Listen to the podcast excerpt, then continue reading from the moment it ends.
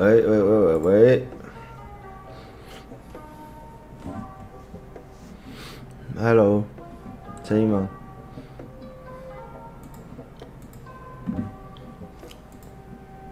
好，大家好，哎、欸，真的落赛，然后一回来，竟然电脑当掉了，我傻眼，直接重开机，马上搞定哦。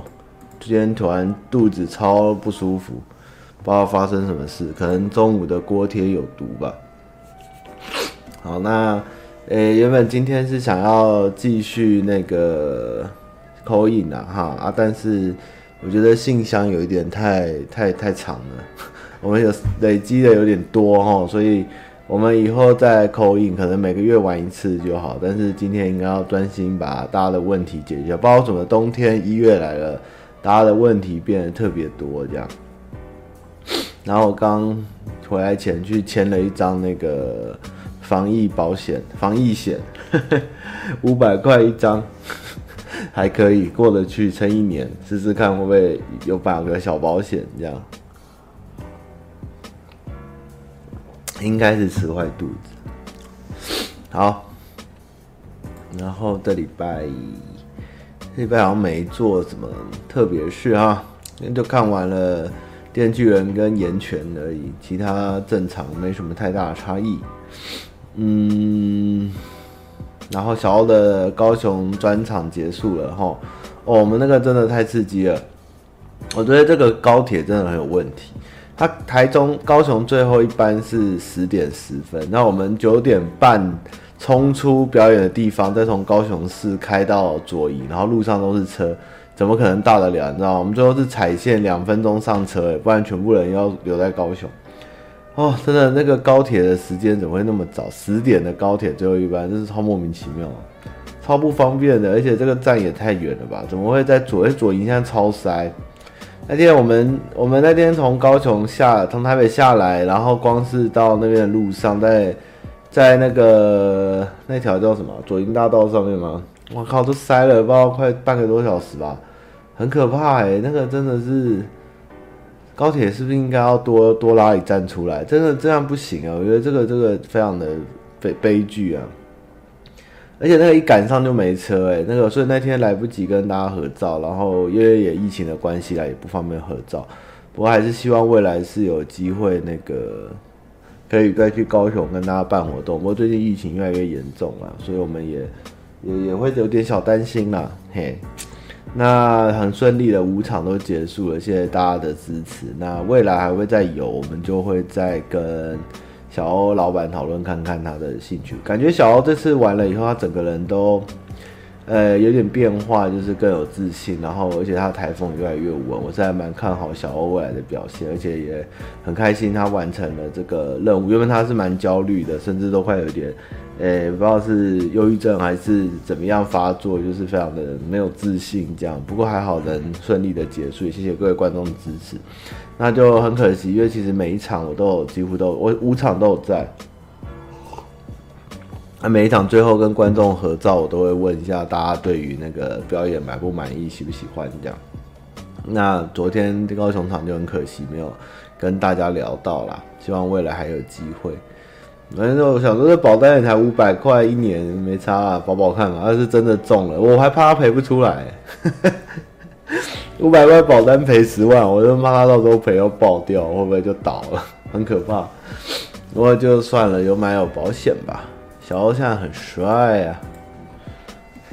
好，那接下来下礼拜又更忙了，下礼拜就是我们的双塔的挑战啊！我现在这几天也是加班，然后再弄这个东西，也希望到时候顺利啊！我在一月完了以后，我大概又要升天了，物理升天，真的好多事哦，一个一个来的，一个一个一个，然后二月就可以休息一下，就等过年。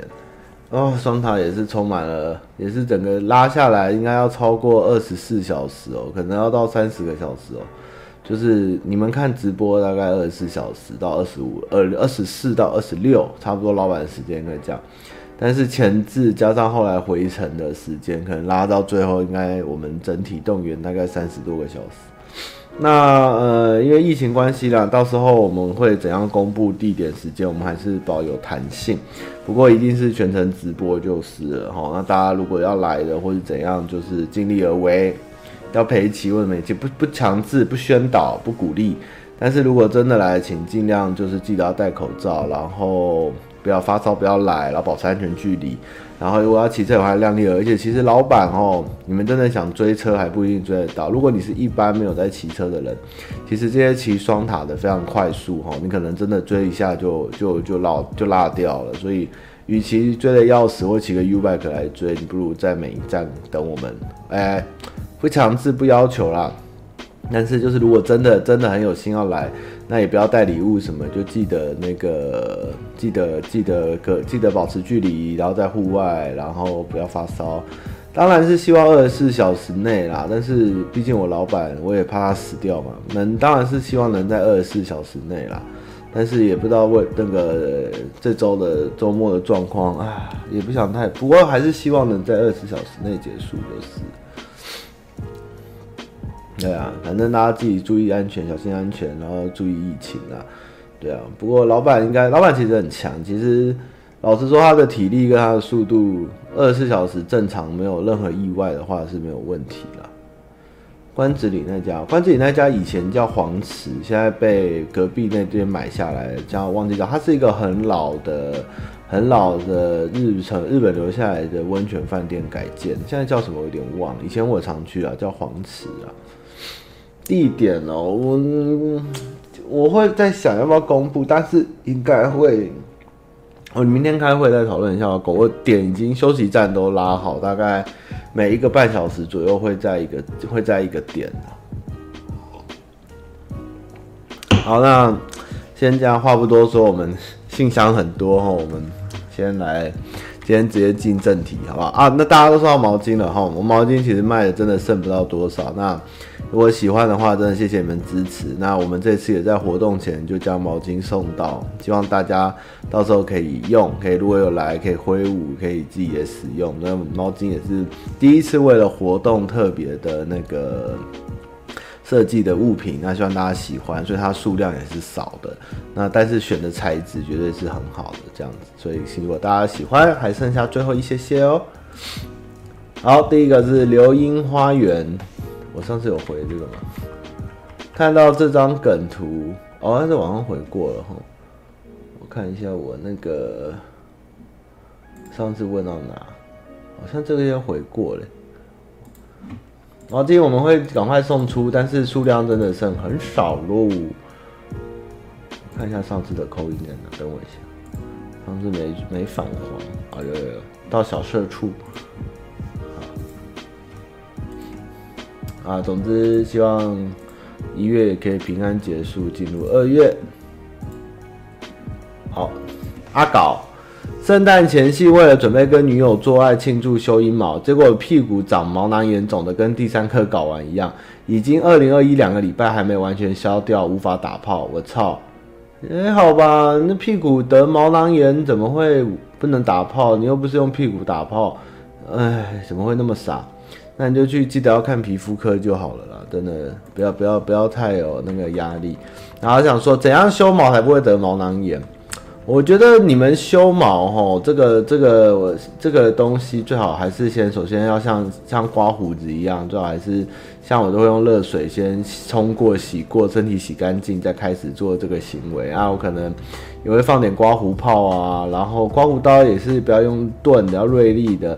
然后最好是买那种体毛刀，比较不会刮伤自己啊。那如果有可以，可以先用一些电动刮胡刀把毛修短一点，然后再慢慢修，不要一口气用力的大力的去扯，或是在一个极度干燥啊，或是嗯身体还没有洗干净，或是冲过的情况下硬去拉扯体毛，这样会容易得毛囊炎啦。那这个屁股还是建议看一下医生会比较好。小弟，他妈你好，想请教家庭问题，文场。小弟一直跟家父处得不好，因为疫情在家办公更常有争执。家父公务员退休后生活只是像电视跟同屋城的酒窝朋友。跟家父谈话时，他多半用说教的语气在和家人沟通，以至于当时我们反驳事情的情况时，他会开始用伦理倚老卖老的强迫道理听上去。例如，我曾在公立医院工作一段时间，回家时分享工作内容。当我下班时间交接完了就走，他说应该多帮助同仁，不应该准时离开，这应该会认为偷懒或抗压性不足的草莓族。我反驳今天刚好没什么公务，而且同事提早来交接时间到了就离开，他就跳针说现在年轻人都不懂职场伦理和工作原则，因因此家人也不愿意在他面前多说什么。此外，家家父在处理事情态度上会先当面批评，无论谁对谁说，若处理方式不如他想，会骂一顿再说他自己处理就好。曾经我们参加喜宴，多拿一份喜饼，他事后疯狂责骂我们说这样会被误以为占便宜。我回应他不要马后炮，就跟主办人道歉了，也没拿到礼物的朋友，如果他们需要会寄单据给他们。他听完更暴怒，认为这是找借口，没多拿什么是什么的。最后他亲自开车把饼送到府，由当事人不断拒绝才结束。最令人难过是他有次喝醉酒要我载他回家，一路上他时常超车而要我减速。让我他要我超车又要我减速，让我帮的是他整个人挡住后照镜，又不断要我向靠右行驶，导致我们就一后一方驾驶也差点擦车双双碰撞。我怒斥说不要再乱了，他认为我看不起他三十多年来的行车经验，不断想打开车门要我停车，开始咒骂说我看不起他，他用走的回家，最后在离家五公里的地方要求我给他开车。我当下也被他激到就让他开，途中虽然没被警察拦下，但他不断说他被抓他也无所谓，反正他老了也不用照顾，他觉得我不孝是在大声。是在侮辱他，往后人生他靠长道就好。请问汤玛刚怎么沟通也好？家母与兄弟姐妹都是冷处理，有时他我也冷处理。有时他行为谈吐让人很伤人或很丢脸，我都看不下去。是我修养不够吗？还是我真的不对？毕竟我父亲。但家母有时候也抱怨他以前到现在对家父的不满，甚至因此吃就因为药叫呃忧郁症的药等等。请问汤玛跟大家聊天室大大解忧一下，谢谢大家。呃，好像没什么救。你爸这个应该是。应该是没有，嗯，没办法哎，真的有点没救哎。对啊，这个观念太老，跟现在脱节。这个身为你的父亲，你也要么离开他，要么就是顺着他们，就是就是跟他争，跟他这样，跟他怎样，我觉得都是。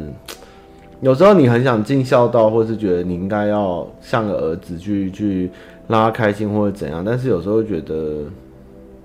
有的事情没办法改变了，我觉得保持距离，或是离开家里，或是就是冷冷冷冷的远距离问候或者什么吧。因为这个，你越跟他越近，我觉得问题只是会越大而已。因为如果你对他有那么的反抗，或者都无法接受，而且他看起来真的是蛮令人难以应付跟招架，而且你也不太可能叫他去改啊，除非你灌他药，不过应该也不可能。已经年纪也大了，我觉得这也是难难救了，所以就只能说尽人事听天命啦。那对啊，就是选择看看要不要离开喽，试试看喽。加油！我知道这很辛苦，但是家里的这种事情真的是我也没办法帮助谁。清官难断家务事，就是这样的感觉。曾经不顾一切，看我们之间多家园。人加班播了《天元突破》中文版，然后我又被 ban 台了。所以大家以后不要乱播中文版权的英英文那个日文歌，我也很很绕塞，唱的又很烂。想请问汤玛，冬天手脚超容易冰冷，该怎么办？尤其是长时间坐在电脑前玩一下手机，手就冷到不听，冰到不听使唤，超不舒服。这问题困扰自己二十年，小时候越好还好，越大越明显。这个手脚冰冷吼。如果你你不知道是难，难道他叫难道用电脑要包棉被？其实我觉得你可以试试看，就把脚脚那个泡热水，就是就是冷的时候，你就是端一盆热水。其实听说人啊，脚暖起来以后，吼，全身都不会太冷。那以前我也不太是会有怕冷的人，那大了以后会会容易容易怕冷，那就是要么就是穿袜子，那要么就是。脚下脚下泡一个热水，或洗完澡就泡个热水，啊，脚软了，整个身体就会暖起来了。那或是有泡家里有浴缸泡个汤也不错。那有运动的话也是蛮热啊。看中医，反正有的人都做还是不行，也是有天生体虚啦。但是最简简单的，那就开个暖气，不然穿个袜子，然后泡个泡个泡个泡个脚，这样你试试看会比较好。不要用冰冷的四肢，硬跟冬天尬，其实不一定尬得赢。绝业逢生好看，求职问题被面试官修掉履历修路，一直都很很在意有阴影。我想抒发一下，如果汤马可以的话，帮我念出来。因为疫情关系，一月二号去社区保全院求职，原本要去基隆工作，被骗去，呃，被骗去面试到，还跟我说基隆没缺，要我去排台北，白跑一趟就算了。离开前想问问看，能不能让我销毁我写的履历，毕竟上面有个资，也不会再做。也不会在这做，心里想说礼貌一下就好，不行就算。没想到保全经理竟然开始跳针，说一堆不相干的话，说什么每家履历不同，请问主管，我可以拿回我的履历吗？我发誓就问了上面这句话，其他过程没讲话。没想到最扯的是讲一讲，经理就发狂说那就销毁啊，就当着我面前把我手写的利用手撕成一堆碎纸。我当场就傻了，想说第一次遇到这样杨啊，名字讲出来了。经理还想继续念，我当下直接就走人了。第一次就这样被羞辱，白跑一趟就算了。后来投诉九公司没用，总公司好像把这件事盖掉。投诉苹果媒体，苹果说要帮我报道，本人说明可以打马赛克，原本说好，但苹果后来说不能打马赛克，可以戴口罩，什么？可以戴口罩跟戴鸭舌帽，因为想做保全店长，跟我在外说的不一样，怕被认出来，因此作罢。想问汤玛，如果遇到面试官把你写履历撕掉，这种事常见吗？呃，绝对不常见吧？还是我面试太少，太大惊小怪？没有，就是很不常见。怎样调试比较好？告他，就是爆料公司爆他吧。其实就是一个烂公司，只是是可以让人家知道啦，但是也不能得到什么，也不一定他就一定会得到什么成啊，只是可以提醒在一些认识求职网啊或者什么地方提醒大家，就是有这样的状况，但是。也没有什么调，就是遇到一个烂主管啊，就是蛮蛮蛮蛮可怜的。到现在我也还很在意，我是有发在 PTT 基隆版讨拍，但感觉没什么用。你怎么会发 PTT 基隆版？你应该要发 PTT 八卦版吧？我最近要找工作面试都会有阴影，超怕这种事情发生又有无力感。不会不会，每个人都这样这样撕你的履历，无缘无故被羞辱了，看到他们这样感觉很差，觉得无解。谢谢他们看到这段文字有阴影的观众流，没有档案只有 PTT 连接。哦，好了，直接发文了，告死他！哎，这种公司真的是不行，公然侮辱不知道行不行，撕东西是可以，是可以，是可以告，可是他感觉也不知道后面你有没有想告？如果你想要讨一口气，应该是可以问问看法律咨询。可是这个有没有证据？我觉得也是，也是要花一点时间，但是可以提醒一下别人有这个状况，如果要去那边求职。但是撕履历绝对是不常见的，对啊，应该是没有证据，这个苦无证据啊，跟大巨蛋一样。想吃印度咖喱跟桃饼，汤玛你好，想请问一下汤玛，你觉得两个人适合的定义是什么？是个性互补还是个性雷同？请问汤玛有什么见解吗？愿闻其详，谢谢汤玛。觉得两个人适合的定义哦，我觉得跟个性互补或雷同，我觉得都还好。不是不是重要，而是说两个人在一起后价值观，价值观可以，比如说呃一起吃，就是对于用钱的方式啊，生活的方式啊，然后相处的模式，就是能互相体谅、互相契合，然后有一个共识的话，我觉得就算个性不同或个性互补。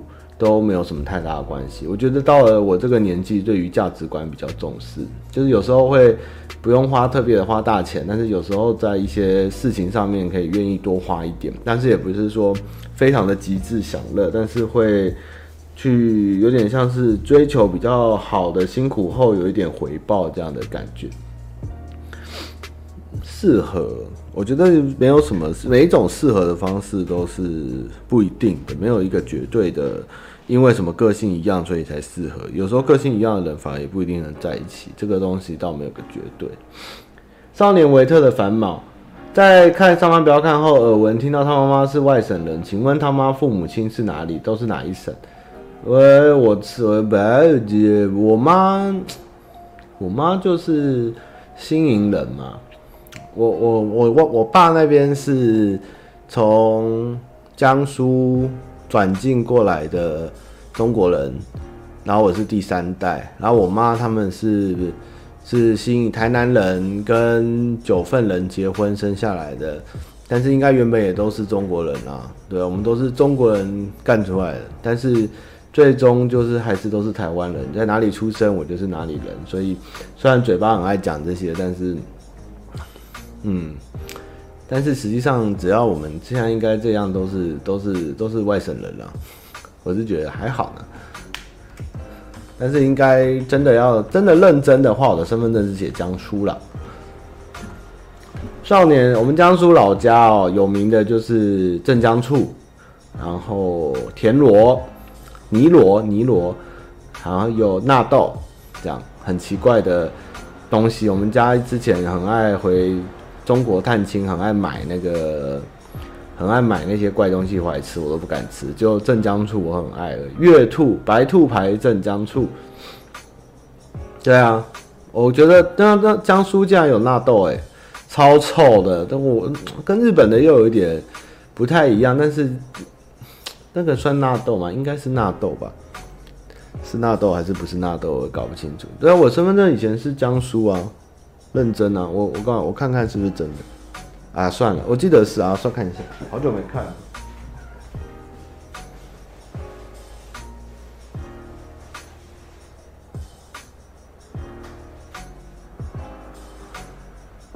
改掉了，改掉了，改掉了。对，新式身份证改掉了。新式身份证没，我记得我的不知道是户口还是最早以前的身份证是写江苏，超酷，给酷。然后再来，失根的兰花，工作职涯。不确定这封信是瓜吉是你们的，其实外省本省这个东西，虽然大家很爱在嘴巴上面讲这个省级情节吼，但是毕竟台湾人很多在大概从明末或是明朝就有开始有一些陆续来到台湾，只是时间来得早跟时间来得晚，所以真的要硬分本省外省，我觉得定义应该是在于说，现在的外省人应该是。国民党转进时候带来的那些外省人，应该才是现在所谓的外省人。不然，其实台湾所有的人都是福建啊，然后福建还有哪里啊？江客家、闽南、广东吗？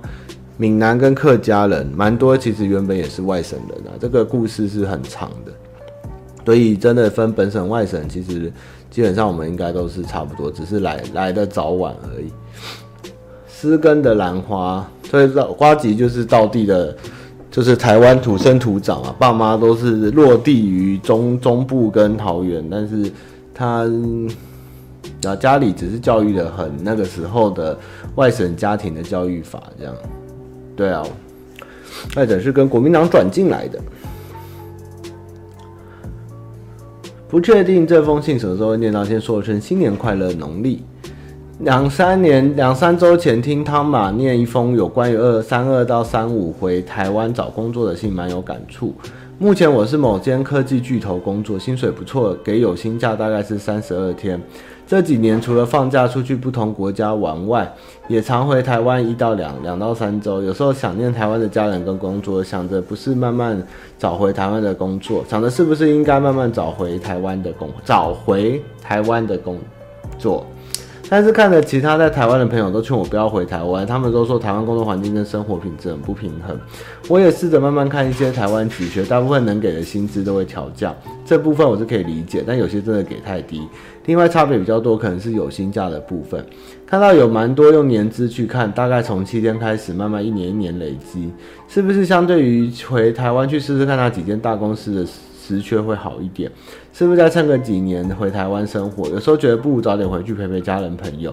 当时他们回那封三二到三五回台湾找工作的信，他们说如果台湾有人脉会稍微找好一点。我自己的状况是台湾认识的人脉大部分在不同产业或少部分在相关产业较少的公司。不知道台湾会不会有很多公司看好这种资历，会有种小庙容不下大大佛。感谢读字，再说一次新年快乐，牛年行大运，谢谢。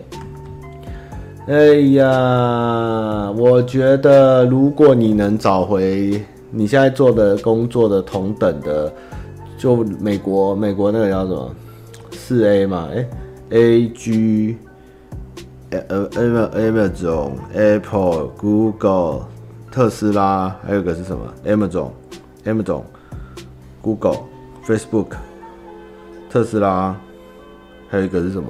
如果能台湾找到那个的分公司的履历可以投上的话，我觉得你应该会比较适应出 FLAG，其他的应该都不行啊。其他的应该以这个你只会有点小失落。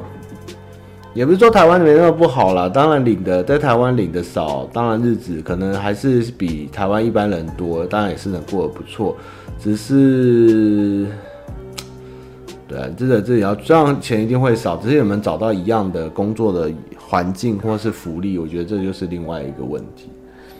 建议还是找好、确定好了再回来，不要轻易的觉得试试看，这样我怕你后悔。Amy，他们你好，我是女生，我跟另外一个女生、一个男生很好。我最喜欢这种逻辑问题。很常在我家一起喝酒、聊天、通宿。最近他们两个人在一起，他们交往后，我才发现自己很喜欢那个男生。听到这个消息，当天晚上一个人爆哭，因为觉得喜欢朋友的男朋友很糟糕，所以开始参加活动，看用交友难题来认识男生。虽然有认识到不错的男生，但我总会拿他跟我喜欢的那个男生比较，所以最后都没结果。在他们还没在一起前，身边其他朋友都觉得跟他在一起的会是我。他们的兴趣爱好甚至喜欢的 YouTuber 都哦，我们的兴趣爱好甚至喜欢的 YouTuber 都一样。后来又听到他当初是女生先主动告白，才开始有点暧昧。男生好像一开始没喜欢那个女生，听到这样又有点开始放不下了。客观来说，我的条件比那女生好一点，真的很后悔当时没有主动，因为我跟那女生很好，所以很常听他们说之前发生的事，一起出去玩，他为她做了什么之类，甚至他们进行到哪一步，他都很开心跟我分享，真是越听越心酸。他妈觉得我应该认识新男生吗？还是应该整真的放下了？你应该等真的放下了吧？我觉得你现在这个状况根本就是还在懊悔跟迷恋。你现在如果你在交新的男生都是在比较的话，那我觉得不如就别交男朋友，纯约炮应该会比较好。那真的放下了再去谈感情，我觉得会比较好。不用去将这种遗憾的事一直放在心上。而且他们两个都在一起了，你就让他们两个自己去过自己的日子，不需要一直去硬把他们还当拉在旁边听啊。因为其实对你也是蛮难过、蛮痛苦。我觉得先离开，保持距离，或是你能横刀夺爱，对，或或是三个人有个完美结局，像那个马克斯这样，可以两个人都变成翅膀，这样这也是难呐、哦。但是如果嗯，建议还是保持距离，然后先让自己冷静一下，再找新的新的新的伴开始吧。不要比较，不要比较，没有伤害哦。感情没有什么先来后到的，这就是缘分呐。这个真的没什么好说的，就是我们与其去后悔当时为什么不，为什么不什么的，有时候就是这个缘分没有嘛。那干嘛想这些？不好好的放下后再开始，不是更好吗？蜂蜜威士忌咖啡。边缘人大会感觉超赞，不过去年因为已经排好班，没办法参加。不知道有没有许愿提前一两个月左右报名，让在边缘的轮班仔也有机会提早预假参加。爱你哦，汤马。诶，好，如果还有在办的话，我会提前。哼哼。对啊，赶人家都已经走了，你就是让人家走，让他们好好相处。他们分手，你再去追嘛。啊，现在又是好朋友，要扯破这个脸又又不好看。一只肥猪。他妈你好，我想问一下道德伦道人哎道德伦理问题。我老家是高雄的乡下，而我在外地有个女友跟工作。二零二零，爸爸发生一场让生病、身体无法自理的病，搞得我们家鸡飞狗跳。而家中因为经济条件没有很好，请看护照顾，是老妈自愿要亲自照顾。哥哥也从台北辞掉工作回家帮忙外加找工作。问题来了，我该也像哥哥一样辞掉工作回家照顾爸妈吗？因为哥哥跟我说心理不平衡，就他这样。但回去之后虽然让我好过点，但和女友相处时间变少，空手心是不太高。我该如何应对？嗯，其实我不建议你也跟着一起回去。的确，爸爸这个问题是需要需要多一点人照顾，但是如果整个家都被这个事情拖垮，或是被这种情感上的绑架的话，我觉得。我觉得这之后会非常累。我觉得虽然可能家里经济不是很好，那哥哥妈妈已经回去帮忙了，结果哥哥也帮忙。我觉得人手如果够了，其实你可以再多外面多努力一点，就是在费用上面多帮助家里，不要全部人都一起在那边为这个煎熬。我知道你的心里会很过不去，但是有如果你能回家，有空假日也多回去帮忙，让哥哥或妈妈能宽心一点，我觉得会比较好。那我也有听过，就是常年照顾家人，然后从可能出社会就一直在照顾卧病在床的父亲，然后最后也是都没有社会经验，然后被被兄弟姐妹之间嫌弃的故事。就他很孝顺，但是因为他就是只会照顾爸妈，他都没有社会经验，然后。就是要靠兄弟姐妹接济，然后让他也是在这个社会很难，到了三四四五十岁后不知道该怎么存活，这也是一个痛苦的地方。所以我觉得，如果你哥哥选择这条路，其实你应该要谢谢他，然后也表达出你的感谢之意。但是就是有空之余多回去家里帮忙，然后费用上面也是能尽量帮忙就帮忙，因为哥哥牺牲了自己的一点人生，还有妈妈，妈妈就妈妈没办法了，妈妈毕竟是先生嘛。但是你来在外面，你能有这样的日子，你就是应该多在其他的部分帮忙家里，这样想想开一点比较好。加油吼！雀跃的人，他妈你好，我已经年近三十岁了，没钱买房，喜欢喝酒，讨不到老婆，小时不读书，现在长大在当记者。最近常常在想自己的人生究竟是哪一步走错？大学读的是名校，同学会时看到大家朝梦想走去，只有我把一手好牌打得稀烂。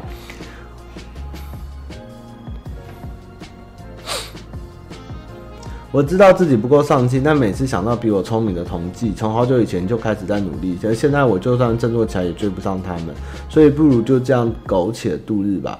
想请问汤马如何暴离脱离这种自暴自弃的心态？不要总是和他人比较，想要让人生重新运转起来，该如何着手？谢谢汤马。嗯，其实我觉得比较是真的是没什么意义了。重点是你自己现在做的事情，应该说。你在比较的东西是要比什么？你要比财力吗？还是比职位？还是比什么成就？我觉得这个东西要看你着重的点在哪里。因为如果你这件事情，你今天做记者好，你做得很快乐，你觉得对社会有帮助，我觉得你不会再想什么人家的地位，或是往梦想前进，或是赚钱什么东西，而是。你是不是如果只将东西放在物质或是金钱上面，所以你会觉得你不如人，或者说那这样的确你怎么比都会不快乐。但是如果今天你应该确实找一份你自己想做的事，让自己快乐有成就感的事，让这些东西大过于你赚的钱的时候，我觉得你才会弥补掉你现在的比较心态，因为。真的永远比不完啊！其实我以前也是觉得要比，也没有，我也没有比啊，因为我觉得我已经输大太多。但是我还是很努力的，就是把我的工作，或是做自己开心的事，或是去找一份自己觉得有兴趣的事来做。久了以后，也许赚的没人家多，但是至少在心理跟成就感上是是富裕的，精神上面也是富足的。我觉得不会有人要拿我跟谁比较，或是觉得我有比。谁厉害或者什么，只是我自己走出了一条不一样的路，这样的感觉啦。嗯，转生成史莱姆真的是越来越烂，不看了。所以不用想着什么振作、颓废什么的人，应该说。重拾你想做的事情或是兴趣，去找寻你的人生目标，才是这样的感觉，不是在做什么比较赚大钱，或是比较比较成为那个台积电的大股东这样的感觉。不要比这些，去找出自己的热情，去燃烧自己。三十岁还来得及。No name。Hello，汤玛，最近看三班不要看影片，觉得诺基很符合我的理想，怎么办？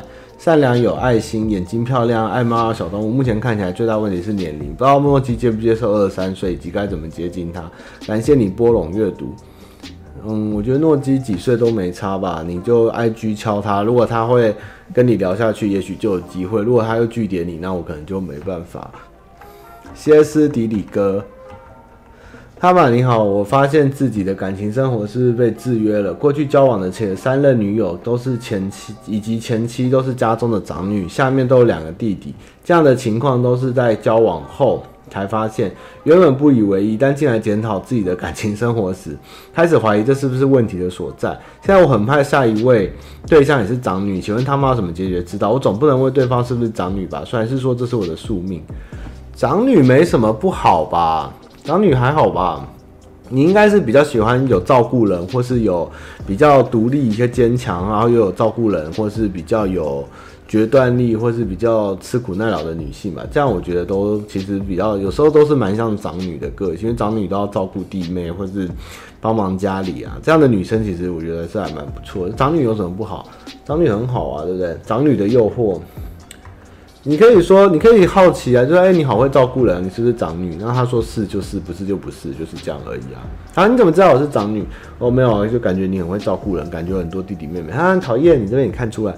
我说不是、欸，其实我是二妹这样。我说哦，那也没差嘛。这长女也还好啦，女生几生一个长女、次女、下女、二女生都都还好。重点是你喜欢这个人相处得来就好了，是不是长女？我觉得没有很没有差很多吧。小搞粉，TGI Fridays 今年推出年菜组合，他们家是不是该赞助汤玛？几年前在直播上大力推荐，他们应该都不屌我吧？我今天还发现那个 Texas Texas 美式牛排馆也有也有年菜年夜饭营业兼年菜，可恶！我下次要订 Texas。Jenny，我说的是夏女的诱惑，乱讲。要谢谢方毅，玩玩在跑来跑去。姐，你该怎样找到认真生活的动力或养成规律？这好像是老问题。其实最近过得有点糜烂。我是学生，虽然想改善，还是日复一日的废着。明知道下半下半来就要面临就业压力了，但还是提不起劲改变作息。请问该怎么办？就继续烂下去啊！烂下去，烂到底，你就会醒了。就是这样，人没有什么。什么金玉良言或是什么东西跟你讲了，你就会做。你就是一直烂烂到紧要关头，见到棺材的时候，你就知道该怎么做。你不得不的时候，你就是得这么做。你不得不早上八点起来上班，你就知道八点起来上班。你就是要赚钱，你就是得这么做，就是这么做。不是今天怎么跟你劝，或是跟你讲怎么样，你就会改变你的人生。没有这种金玉良言的。我又不是什么发财大会，我也不是什么保险公司的理事长。我刚刚去保险公司。签那个五百约的时候，我看那个金玉良言跟满满的红灯笼，我吓傻了，真的。我又不是蓝钻蓝钻会员，自己靠自己啊！现在就废啦，没关系啊，大学生就废吧。到时候你要找工作了，要求投履历了，你自己就会就会开始改变了哦。人还是要靠自己哦，不要又懒又废，又觉得自己做不起来，别别别别自己一直纠结在这，要废就废得要死吧。对啊，当你关那个打卡钟在你前面的时候，你时间到你自己就。有人问我为什么我冬天都起来上班？废话，我一天不去公司行吗？我当然每天早上带冷，我都要起来去上班呢，就是这样而已。那我们我们的频道就是讲成长不起来，就是讲一些大家不喜欢听的，就是不会去勉励大家，或是带给大家正面希望或鼓励。我们只有赤裸裸的现实。唉，赤裸裸的现实，大家都是不喜欢听。以后我就叫忠言逆耳台哈。我讲的都是字字血泪、字字现实，但是大家都很难去接受这个事实。但是明明事实就是摆在眼前。你已经睡够多了，小饼，你只要上班来就好，随便你睡，好不好，小饼啊？小饼最近在家里玩 3D 电影机，玩得很嗨。然后还有上一支片，就是他他废到不行才出的那个 3D 猎鹰的影片。如果大家对 3D 电影有兴趣，可以看一下小饼那支影片，很好笑。啊，那几天每天在公司在那边玩 3D 列印，看图啊，然后弄那个，其实还蛮可爱，蛮有趣。我还说小品，你要不要打一台 3D 列印给我？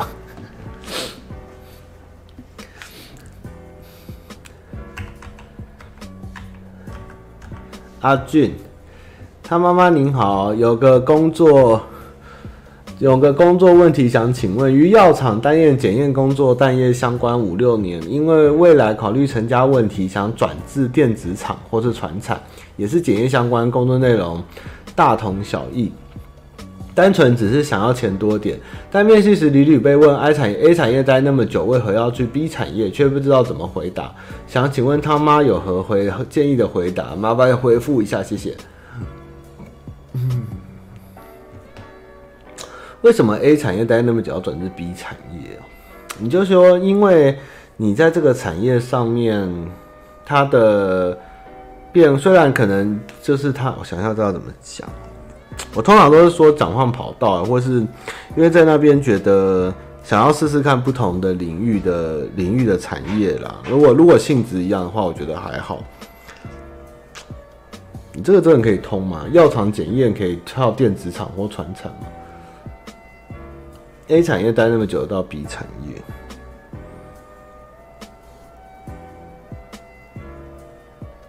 我觉得，我觉得可以说，可能公司有状况吧，或是这个产业目前对你而言，你你你对这个产业能做的事情，或是能借得得到的挑战没有那么充足。你想要在别的领域去从再再学习，然后。看看不一样的东西，然后转换一下，转换这个跑道。我觉得只能这样讲，他们接受是他的问题，因为这个跨产业哦，在船产跟电子厂哦是非常非常的。门禁森严，就是你要一 A 产业跳 B 产业，或是进船产，我觉得大家都是被隔行如隔山。而且台湾人不是看你经验，台湾人是看你的相关产业背景，这个其实蛮麻烦，只能说遇到缘分或机会才进得去。我曾经做业务，但是我要跳纺织或是食品或是烟商。都不好进，他们没有背景，通常都不太会让你进。那个都是要有契机，或者面试官或者主管喜欢你这个人，我觉得比较可能有机会。甚至你可能认识他的主管或是老板，他直接说：“哎、这个新人不错，来带一下。”这个进船产啊、航运啊那种业务的几率会比较高。啊，电子厂我觉得要看那公司够不够大，或是他够不够，就是这个人才取渠道有开出来。但是传产的话，我觉得人脉胜过于你的经验，还有再就是你有没有这个背景。这个产业真的很难呐、啊。这对，我就直接讲哦，因为这边待遇太少，我想跳钱多，我就干这个简单有力有约，也是听了以后就啊，我懂我懂我懂的，我觉得也是也是不错。我刚刚有在想要这样讲，可是有点铜臭，有点俗，但是。未尝，如果你现在其实做那么久，也只是想换跑道多赚点，直接开宗明义说，因为那边待遇太低了，我觉得也不是不行。哎，我我最近有一群朋友在某大电子上班，他们以前都是我游戏业的朋友，那他们都进了某大店，那当然也是因为内部有有有有，就是主政者有一个是以前的同事的主管们，那就有点像成立自己的。自己的干部或者是自己的派系一样，就一个一个一个签一个进去，就怪你们明明以前都是做游戏的，这样子全部进一张非常大的上市贵公司，这样哇一个一个签进去这样。我说哇，贵司到底要老养多少冗员？但是其实有时候就是人脉才是一切，你这个人做的不错啊，将来有一天飞黄腾达，直接进。直接进上市柜电子公司，那你根本都不是做那一行的，你知道吗？他一口气进去超多个，然后进到后面就说，里面不是主管哦，是自己进去的人说不要再进太多，再再下去这个部门快不能运作，因为真的是这个这个这个这个背景出身的人已经只剩一半不到了，就是 一堆都是进去才开始学，不是相关科技背景。我说哇，贵司好会捞龙源。他们的待遇超好，那过年可以这样啊！真的讲算了，不想讲了。讲一讲，也没有知道我在讲哪一家公司，超强。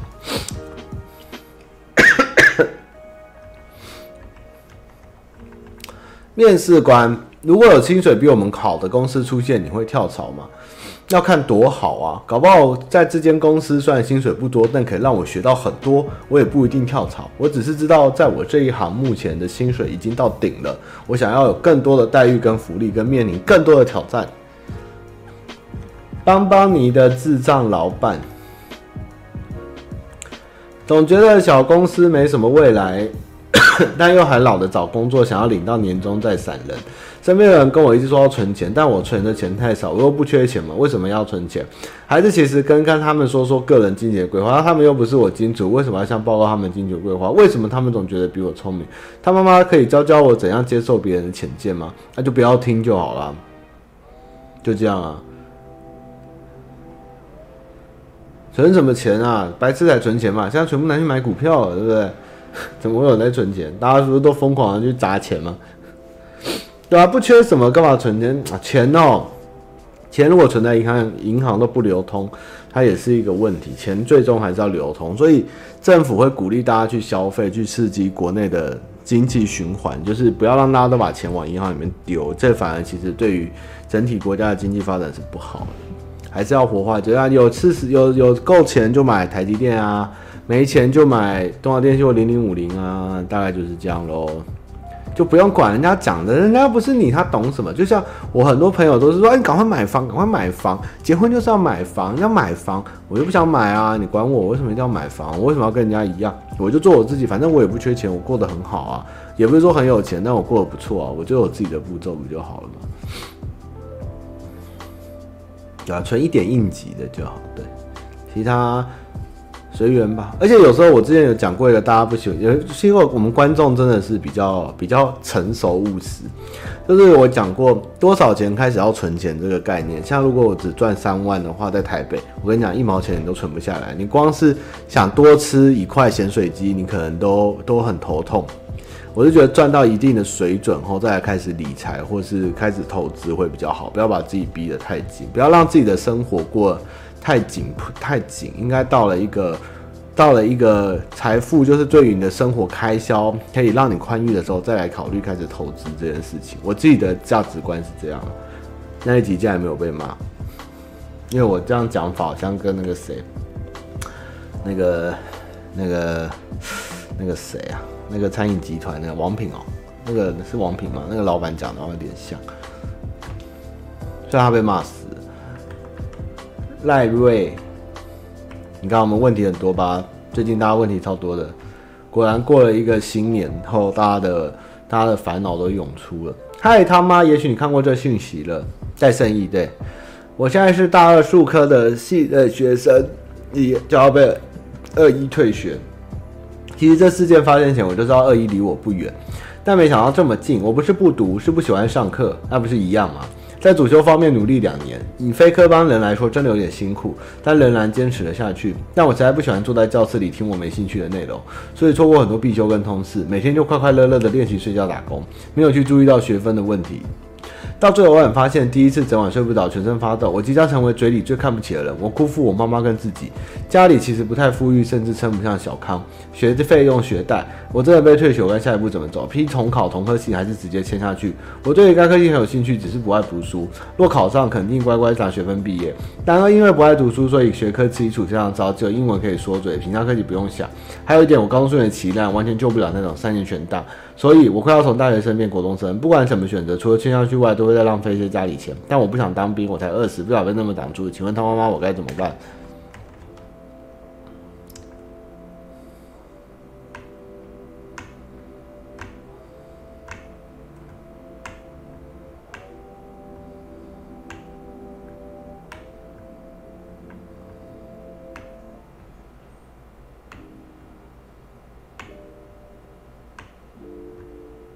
嗯，他的故事哦，你的故事哦，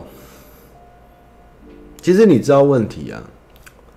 你今天会被恶意，你又想离不开，又要就就是你你太多的没有放下包袱。你今天就应该面对你重考，你要重考被恶意的问题，但你要恶意的问题，你要跟家里讨论能不能。如果你真的很想念书，你拜你求家人要再给你一次机会。如果他们不给你。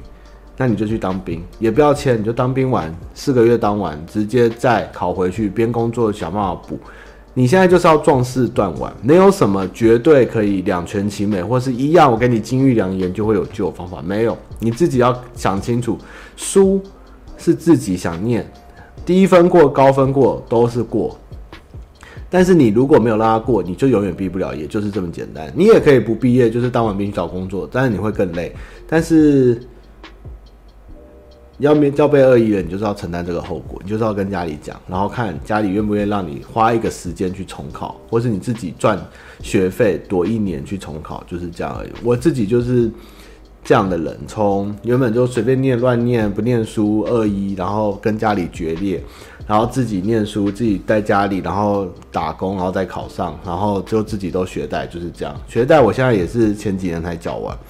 全部都是自己痛到一个决定，知道自己不能再下下去，年纪越来越大了，然后书没有念完，又要出社会怎么办？你就是只能乖乖的把你四年大学好好的修完，死拖活拖该怎么样，就是要去，就是要见棺材，不见棺材不掉泪这件事情，自己要深刻体验到才行啊。也没什么球员呐，也没什么求不求缘的。其实家人一定想办法会让你念啦，但是你自己念了又要被恶意，你自己就要去控制。没有什么事情是你一定要喜欢你才愿意去做，不能有这种想法。很多事情就算不喜欢，我们也得去做，这就是大人或成长。我们有很多的事情的选择，或是不得不面对的事情，都不是我们喜欢的。但是这种事情只会越来越多，我们不可能永远是顺风顺水，然后永远事事都像我们如我们的心意一样。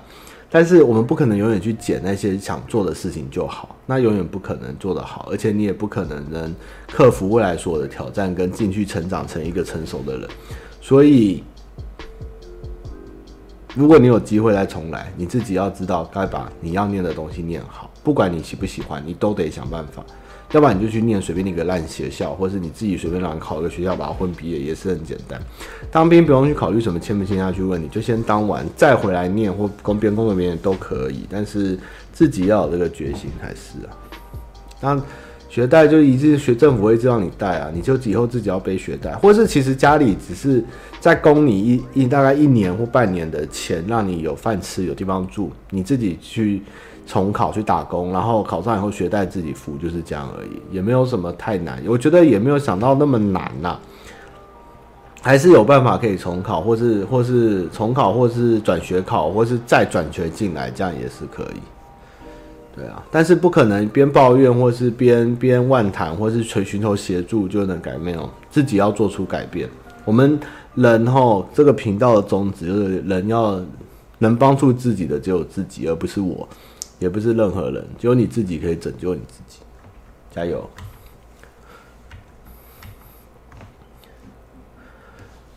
大学借四十五十哦，出社会，我我二十六毕业嘛，我二十哎，我二五二六毕业，我三十三十四还完嘛，大概七年到八年，大概七年到八年。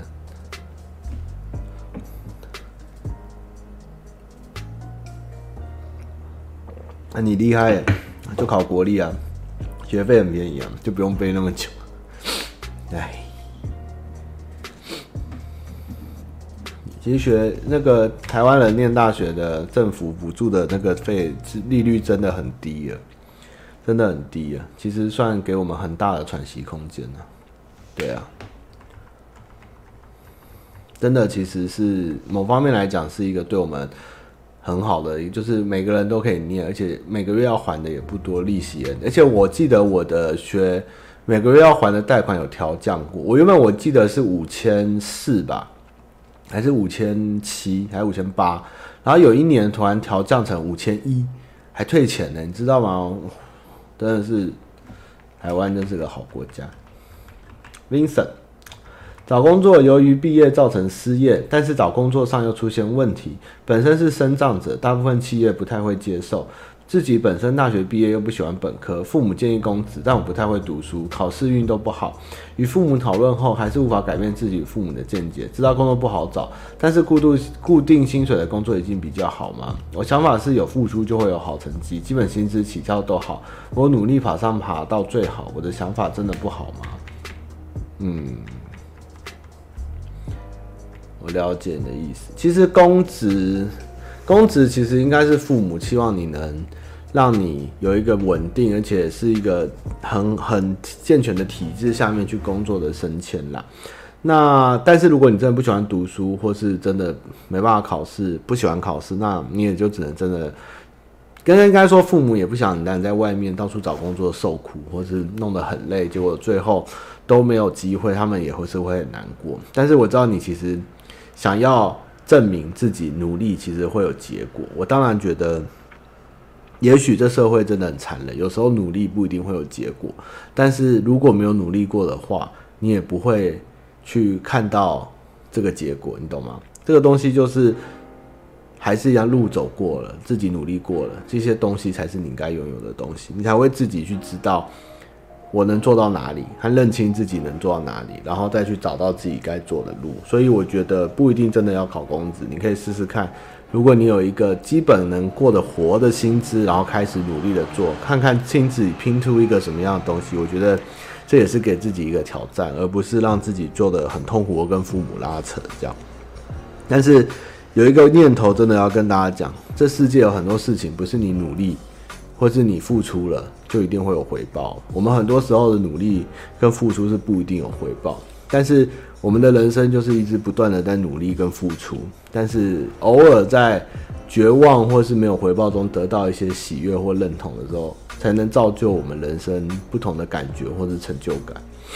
所以我们一直都是努力的往前撞啦，对啊。就是希望大家要互相的坚持啊！真的很多东西是，对，就跟感情一样，不是你付出了就一定会有收获。但是你这样做的目的是，我觉得有时候是求一个问心无愧，或是求一个我我拿人钱财与人消灾，我领多少钱我就做多少事，或是我作为一个人，我能活在世上，我就应该要，不是说工作是为了策动国家或是资本主义的努力，而是作为一个人。在这个社会上的一个价值的体现，或者是说我是一个有手有脚，能是一个能，嗯，为这社会出一份心力，或是证明我自己存活价值的感觉，来来驱动自己做事，而不是一定要求到回报或者努力的结果，因为这些东西都是不可预测，而且可能是漫长的。但是我们需要的是自我对于自己的自己的肯定的。所以不要一直想着为什么我那么努力，为什么我那么辛苦，大家都看不到，都没有得到什么。很多更多人是更没有人看到这个东西是，是不是一个像是比如说买乐高啊，或者做什么事情去堆叠就会有结果的东西。很多时候也是机运，很多时候也是缘分，很多时候甚至有人一辈子可能都没有回报，可能就是平平凡凡的，但是也没有什么不好，这是都是一个比较出来啦。也许你。很努力工作上下班，过了庸庸碌碌平凡的一生，然后就这样过世，我觉得也没什么不好。其实，什么好与不好，有得到好的回报、坏的回报，或是有没有，这东西也都是一个绝对不是一个定论，或是一个一定会有的。这是一个真的是你自己的对于自己的价值，或是判断，或你想要的东西，或者成就感来填色填充你的时候，你能获得什么？这东西才是一个我们人生在追求的一个意义，这样的感觉。好的，对啊，像桃园护理师也是非常的辛苦啊，好，我们今天狂杀信箱哈，杀蛮多的，哇，一口气追了二十几题啊，赞赞赞，好，我们要结束喽。今天你看哦，大家我们信箱非常的踊跃，而且大家的问题非常的、非常的，嗯，该怎么说呢？春天前就是比较过年前，大家都会充满焦虑啊。我所以我想说，赶快帮大家解一解，让大家好过年。然后到五六月的时候，又是毕业季问题，然后圣诞节前又是告白把妹的问题。我们的信箱就是日复一日，年复一年，充满了人类的的要闲聊。你们想要聊什么？人类的那个要聊我们那天聊的吗？我们那天在聊什么？我们那天直播有缘人电台在聊的，聊一个很硬的东西，宗教是不是？那天有人，哇，这个要讲半小时的。没有，我们家只有我跟猫。哎，没什么好聊的，想聊什么？有人想聊什么？宗教吗？不要了。这太久了，好可惜，是吧？哪天信箱啊，在问上帝的存在跟为什么要烧香拜拜的价值吧？对啊，自我修行与信教，好硬哦。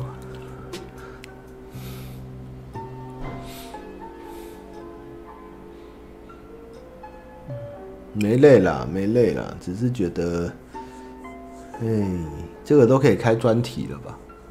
如果我有一座新冰箱，PC 可以用 Game Pass 玩 DQ 十一吗？可以哦，AK 现在就是在这样玩。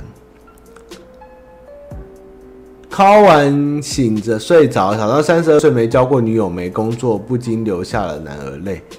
嗯，那你接下来三十二岁后交到女朋友？你就会很开心，每天都可以跟他在一起，快快乐乐享受后半人生，还有六十八年，其实也不错啊。这季日剧没看呢、言必称上帝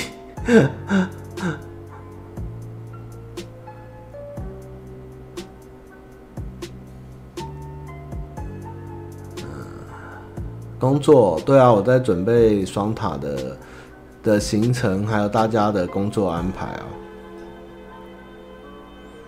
基督徒哦，其实不管是基督徒或天主徒，其实大家呢，我们没有在讨论基督或天主的这个这个论教义问题啊。其实有一个天主教的人跟我聊过，他说，对于基督跟天主的差异，就像我们今天穿一件衬衫一样。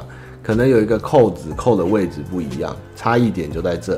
我觉得，哇哦，你们的神父也真的是太会把问题简单化了吧，讲的真是有道理啊！呸呸，我们应该之后会放天主那个小奥剧场版的影片吧？啊，不是小剧场版在讲什么？脱口秀应该会剪辑。八卦版没有没有看，我没有在看八卦版。嗯。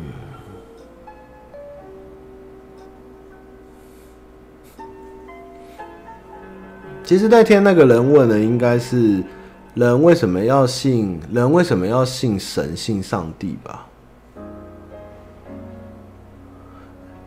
因为因为这个，然后那天后来是讨论讨论到讨论到西方跟东方的，就是在哲学里面，东方跟西方的差异在哪里？那在西方的话，像我们最后在念。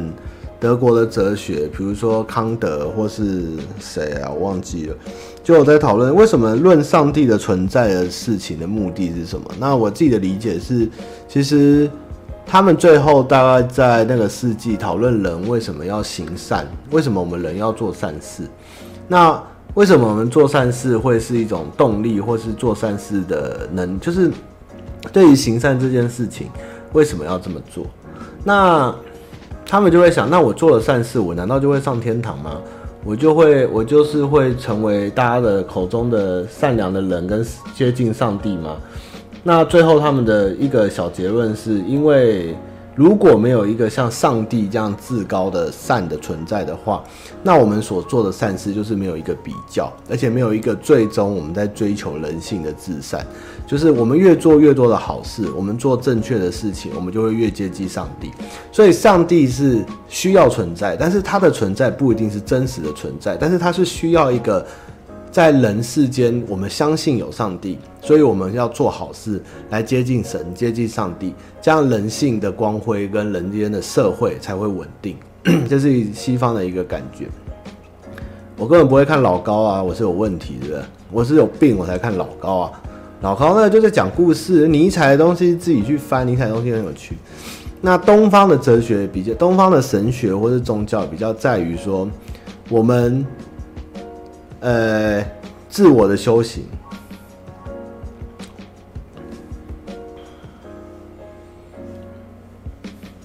怎么会有人拿老高来问我？天哪！东方是比较偏于自我的修行啊。我们我们要追求佛神是在我们的心中。我们自己去做好事、做善事，或是透过修行的方式来摆脱肉身，或是俗世的俗世的俗世的纷扰，然后让自己升华到另一个境界，不像像是去去对于一个呃、对于一个有存在的东西或不存在的东西的至高的善的追求，而是对于自身的人格上面或是精神上面的解放或提升，又类似到修行这样的感觉。所以两边是有蛮大的不同。那不管怎么样，我觉得去中去庙、去寺、去教堂什么或清真寺都很好。那边可以让人的确，你可能没有一个许愿或是拜拜，你就会能解决什么。但是有时候我觉得，在一个地方，可以大家把这种负面磁场或者是这种虚欲望都集中在这边，透过对神明祷告的方式，去让心里得到慰藉，我觉得也不是一个不好的方式。对，其实如果有人在有在看王阳明或是那个王阳明阳明学派的人，其实会觉得他，我其实蛮蛮喜欢他讲的那种格物致知的这个道理。而且他的哲学是格物致知外，还要应用于在生活中，而不是一个愚蠢的格，就是光看一个竹子，像朱像朱朱熹他们的学派，就是看着竹子，看着竹子，有一天就格出东西来了没有？我们要格物，而且要自知，就是要将哲学运用的东西，或是你的理论去实践于生活的执行，但是又不被羁绊，不被常规所所引导。这东西是非常高深，而且是非常值得值得大家去思考跟跟效法的东西。我觉得是蛮好玩的。与其说有没有神，我觉得都不重要。就像有人说为什么要拜祖先一样，但是我觉得。祖先这东西，我觉得他最终拜的目的，也许是不要让后 后代的子孙忘记你的存在。就像我现在可能还记得我祖孙姓什么，那等我们可能变爷爷了，变阿祖了，然后我可能过世了，但是我的儿子、我的孙子、我的后代子孙还会记得我。我觉得。虽然我可能死了，在这个灵魂或这个世界上，或是这个冥冥之中也没有我这个人，但是至少在这个时间，在这个世界，还有我的子孙会用这种方式来纪念我于时间的洪流上面的存在。我觉得这事情也没什么特别不好，而且就是一种孝道的传承吧。因为你爸带着你拜爷爷，他也许是希望你有一天能带着小孩去记得他。我觉得，与其去小宗教最后的仪式的。的可笑或是不科学，我觉得有时候它就是一种文化，或是一种传统，甚至是一种用这种的包装，但实际上它只是要一个人类的思念或是情感的寄托。我觉得没有什么特别需要反对或是反弹的。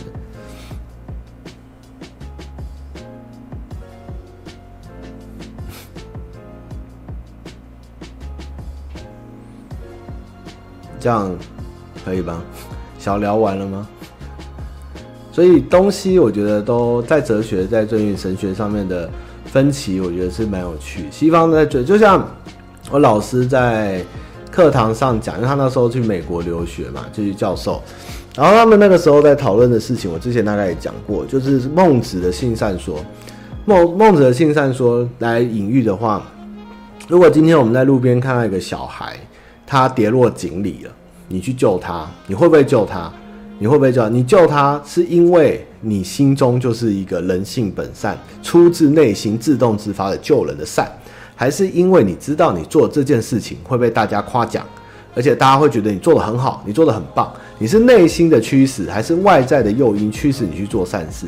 如何去分辨这两件事情，它也不一样，而且哪一个才是正确的，才能代表我们行善的目的跟动机？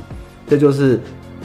国外在调性善说这件事情，在的一个很有趣的，但是他没有答案，这个是没有答案的，只是你可以用你的论点去想这件事到底是是怎么样的动机让你去行善呢？对啊，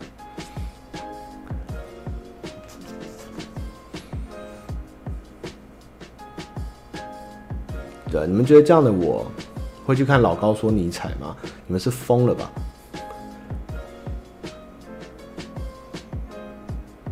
对，单身会思考以后没人祭拜。对，不是，可是救人都来不及了，是因为你对，为什么你要救人？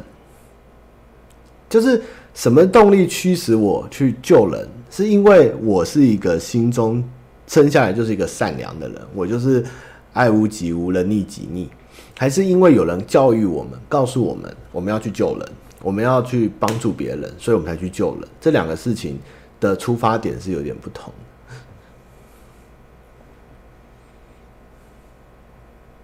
我不要，我直播没有人要看啊！就你们愿意听我讲话，我直播超无趣的，就是观众不想听的。我又不讲一些那个很浮夸的东西。死过的世界哦，我还是觉得死掉以后应该是一道光吧。就是我们会回到一个巨大的能量场这样的感觉，然后将我们的电子再做一个宇宙的能量平衡，再重新投胎在生命体上嘛，就是电子、电子优子还是什么子的东西，再再回到生命上面去成长嘛。然后死掉后，那个那个不知道是什么子的东西，再回归于一个大磁场中去去去做一个正负平衡、能量平衡这样的感觉。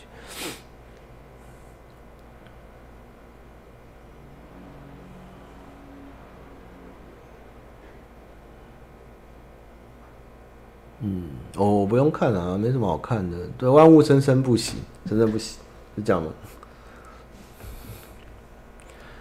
呃，生命哦，可是我觉得有时候大家也不要太排斥一些，其实，呃，有关再悬一点的东西，就是我觉得人类哈，之前讲过，你知道蚂蚁的世界是二维，因为蚂蚁只有蚂蚁的世界就是只有只有这样爬嘛，对不对？但我们人类是三维，因为我们是立体。但是其实我始终相信，科学家也相信有四维、五维、六维、七维更高维度的存在。但是每一个维度听起来是一个一维而已，但是实际上它里面能做到的事情是非常的差异非常大。我们甚至要突破一个维度是非常不可思议的事情。所以蚂蚁不会感受到人类的存在，而人类看蚂蚁却是如此的渺小。所以我们如果要去用我们的知识来认清四维以上的事物的存在，我们是没办法理解的，我们是看不到的，而且我们也感应不到。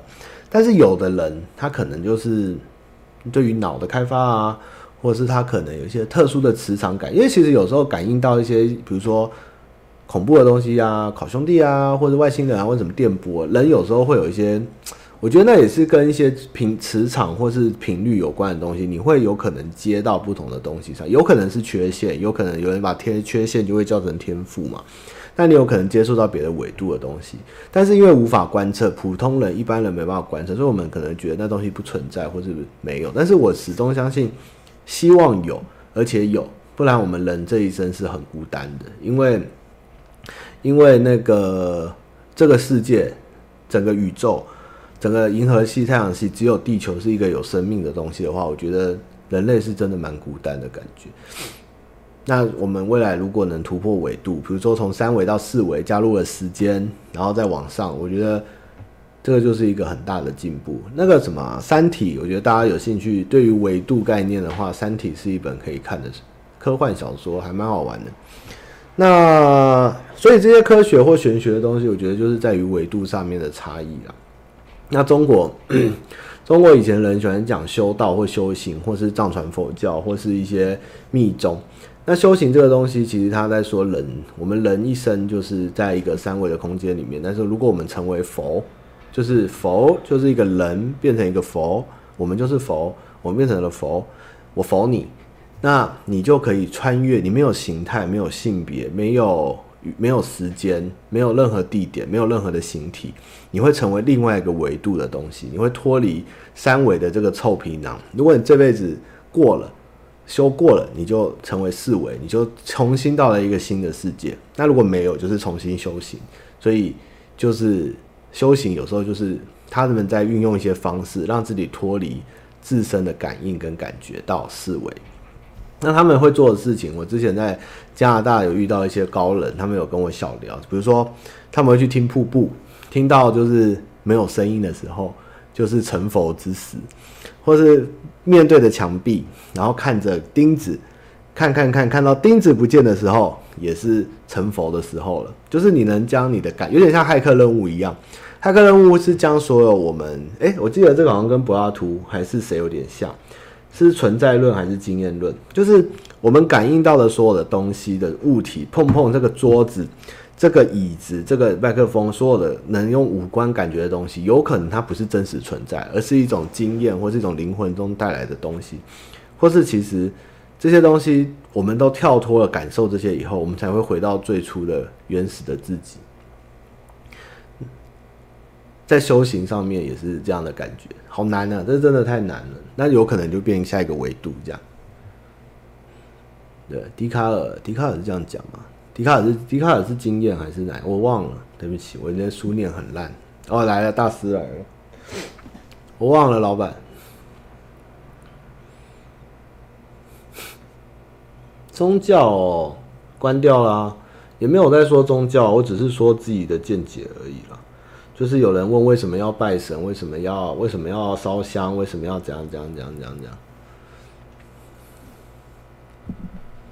贪嗔痴，好啦，反正我们聊的也差不多了，我要去休息了。那反正今天回答了十几个、二十个问题，希望大家能满意。如果有任何问题，也欢迎留言，不用怕我累，你们有问题就可以问我，我更乐于解答。